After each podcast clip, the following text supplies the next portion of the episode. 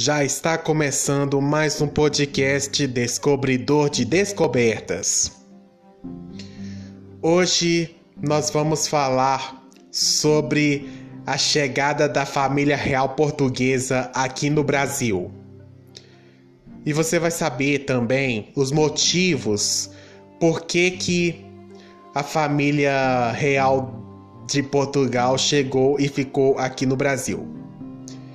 O podcast Descobridor de Descobertas começa agora.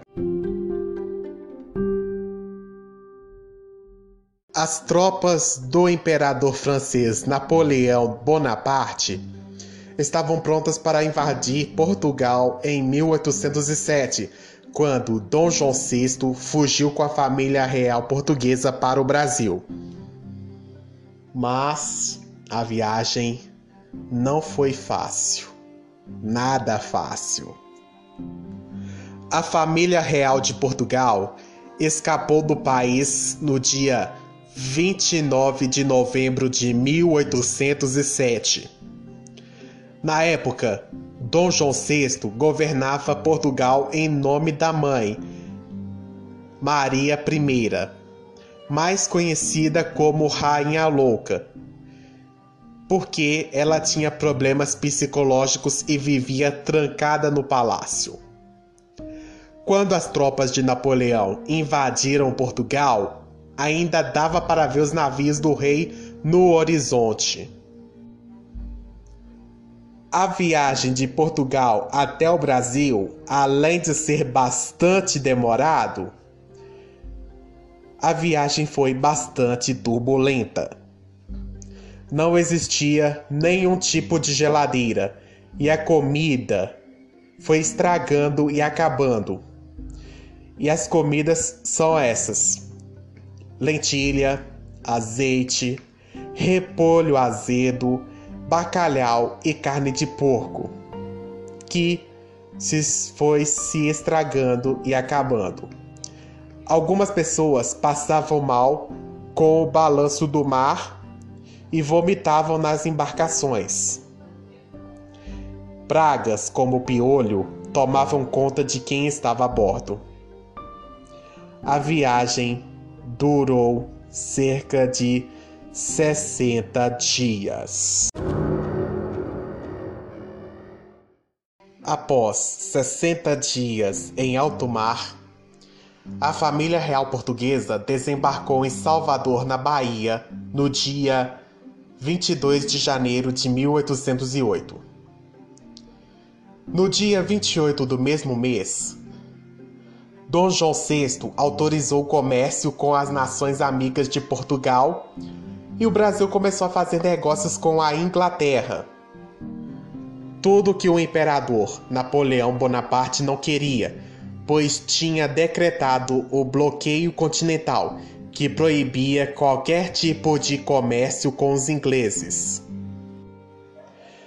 Depois disso, o Brasil e Portugal formaram um único reino. Então, o Brasil deixou de ser colônia e o Rio de Janeiro virou a capital do Império Português. Ao colocarem os pés em nosso país, as mulheres que estavam a bordo, inclusive a esposa de Dom João VI, a princesa Carlota Joaquina, usavam um turbante na cabeça. As brasileiras pensaram que era moda na Europa e quiseram usar panos também. O que elas não sabiam é que durante a viagem os piolhos obrigaram essas mulheres a raspar a cabeça. Por isso, usavam tubantes. Foi só no dia 7 de março de 1808 que o rei chegou com a comitiva de viagem ao Rio de Janeiro.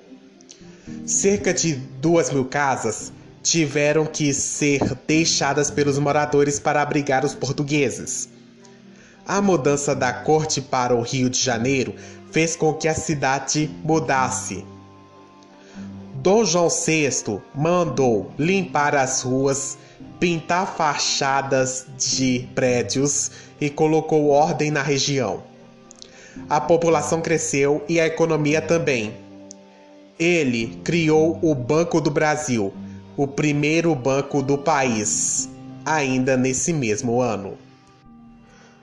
Você sabia que Dom João VI tinha pavor de relâmpagos e de caranguejos? Em dias de chuvas com raios e trovões, ele se escondia no quarto, acendia velas e começava a rezar. O seu filho, Dom Pedro I, tinha só nove anos quando chegou ao Brasil com a família real. Quando o pai avisou que eles iriam viajar, Dom Pedro I não gostou nem um pouco da ideia. Ele queria ficar e lutar contra os franceses. Depois que o rei português abriu os portos para os ingleses, eles podiam entrar e sair do Brasil quando quisessem e explorar alguns produtos como a madeira. Derrubavam árvores das florestas para construir navios, por exemplo. E lá veio o desmatamento. As tropas de Napoleão ficaram poucos meses em Portugal, mas foi só em 1821 que Dom João VI retornou ao país.